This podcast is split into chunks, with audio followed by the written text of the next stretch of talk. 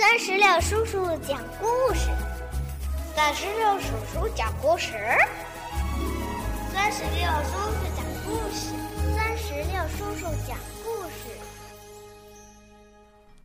嗨，宝贝儿，你好吗？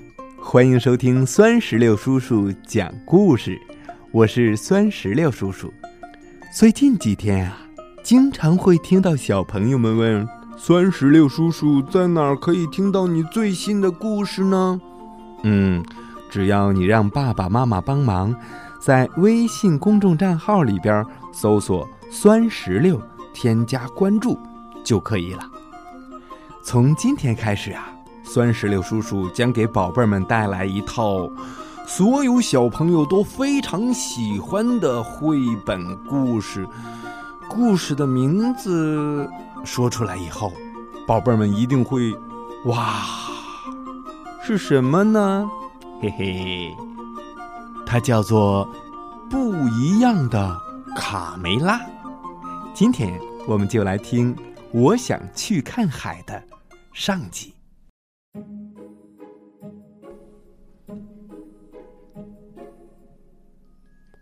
现在是下蛋的时间了。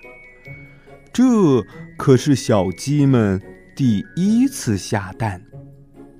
看，有的疼得哇哇直哭，有的则下蛋成功。鸡妈妈们看着自己孩子下的蛋，高兴坏了。哇，多可爱的蛋呐！只有小鸡卡梅拉。拒绝下蛋，他生气地说：“哼，下蛋下蛋，总是下蛋。生活中应该还有更好玩的事儿可做。”卡梅拉更喜欢听卢茨佩罗讲大海的故事。佩罗曾经游历过很多地方。尽管他说话有些夸张，但卡梅拉还是十分着迷这些美妙的故事。他心想：总有那么一天，我也要去看看大海。一天晚上，又到了该回鸡窝睡觉的时间了。卡梅拉说：“我不想睡觉。”我才不要像其他小鸡一样呢。嗯，咦，我想去看大海。他话音刚落，卡梅拉的爸爸就拉着他的手直奔鸡窝而去。卡梅拉的爸爸说：“去看海，你先弄明白自己是谁，再考虑这个吧。”卡梅拉的爸爸觉得，再也没有比这更愚蠢的想法了。你看看我，呃，出去旅游过一次嘛。你要知道，卡梅拉，大海可不是小鸡玩游戏的地方。赶紧跟我回鸡窝里去。唉，这天晚上，卡梅拉瞪着眼，怎么也睡不着。他还在想看海的事儿。嗯，不，我就要去看海。哼，马上就去。卡梅拉轻轻的跳下床，推开门，回头看了爸爸妈妈、兄弟姐妹们最后一眼，他就离开了家。朝着梦想中的大海走去。卡梅拉在黑夜里勇敢的前进，他走啊走啊，走了很远很远，他那双可怜的小脚已经快没有知觉了。他走了整整一天一夜，第二天早上。当卡梅拉站在沙丘顶上时，眼前的一切让他吃惊的，简直不敢相信这是真的。哇！大海，大海！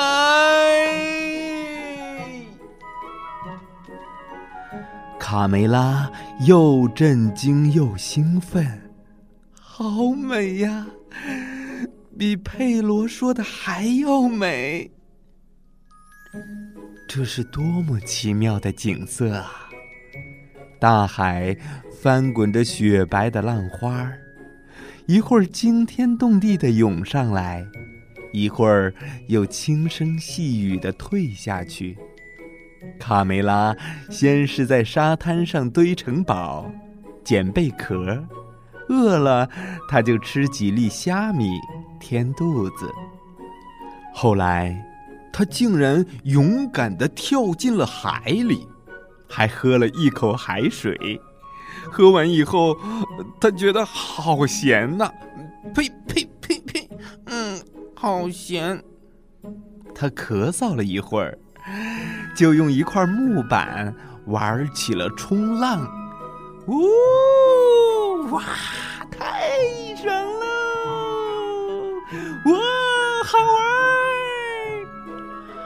卡梅拉在大海里尽情的游泳、潜水、滑行。嗯，他在海里还尿了一泡尿。嘿嘿，他开心极了，笑啊笑，笑个不停。天色渐渐暗了下来，卡梅拉想回家了，但可怕的是，海岸线不见了，根本就分辨不出东南西北。家在哪儿呀？嗯，爸爸。妈妈，爸爸妈妈！卡梅拉又急又怕的哭喊起来，可四周静悄悄的，没有一个声音回答他。卡梅拉太累了，不一会儿，他就躺在木板上睡着了。只有天上的一轮明月。照着他孤零零的身影。突然，三艘漂亮的大帆船出现在海面上，那是寻找新大陆的探险家克里斯托夫·哥伦布的航海舰队。卡梅拉被惊醒了，他大声的呼救着：“喂，听见了吗？”小鸡，有只小鸡在海里。卡梅拉的话还没说完，就被一个巨浪卷上了圣母玛利亚号的甲板。船长看到卡梅拉后，他说：“哈哈，一只小鸡，把这个小东西的毛给我拔干净。”呵呵。煮了吃了。卡梅拉一听，吓得浑身发抖。他当然不想被这样吃掉了。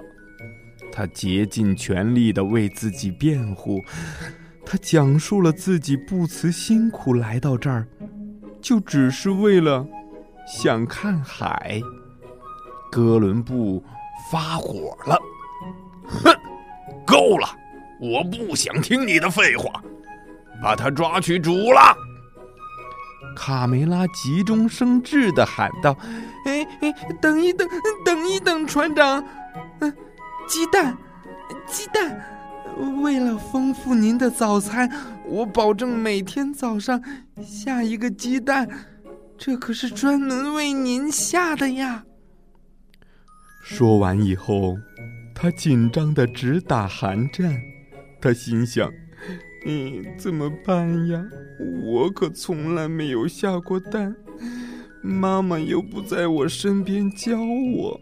嗯，加油，加油！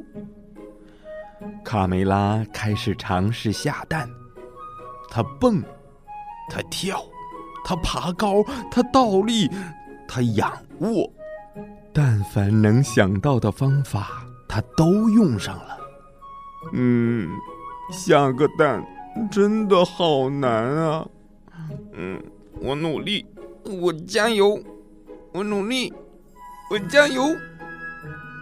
不，哎，成功了，成功了！我下了一个蛋了，我下了一个蛋了。就这样，卡梅拉每天给船长下一个蛋。一转眼，他们已经在海上航行了几个星期。一天早上，刚刚下完第三十一个蛋的卡梅拉，远远的望见了海滩和一望无际的森林。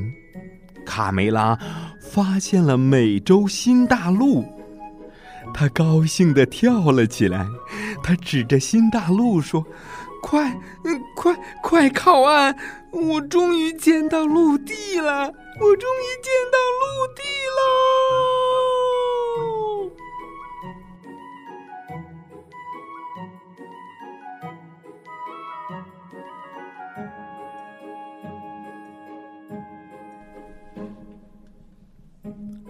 宝贝儿，到这里。不一样的卡梅拉系列之“我想去看海”的上集，到这儿就讲完了。让我们一起来想象一下，卡梅拉到了新大陆以后，都发现了什么呢？都发生了什么好玩的事儿呢？你知道吗？如果你知道的话，可以让爸爸妈妈。在故事页面下方的留言区，来告诉酸石榴叔叔。好吧，今天的故事就到这儿，让我们共同期待《我想去看海》的下集。拜拜。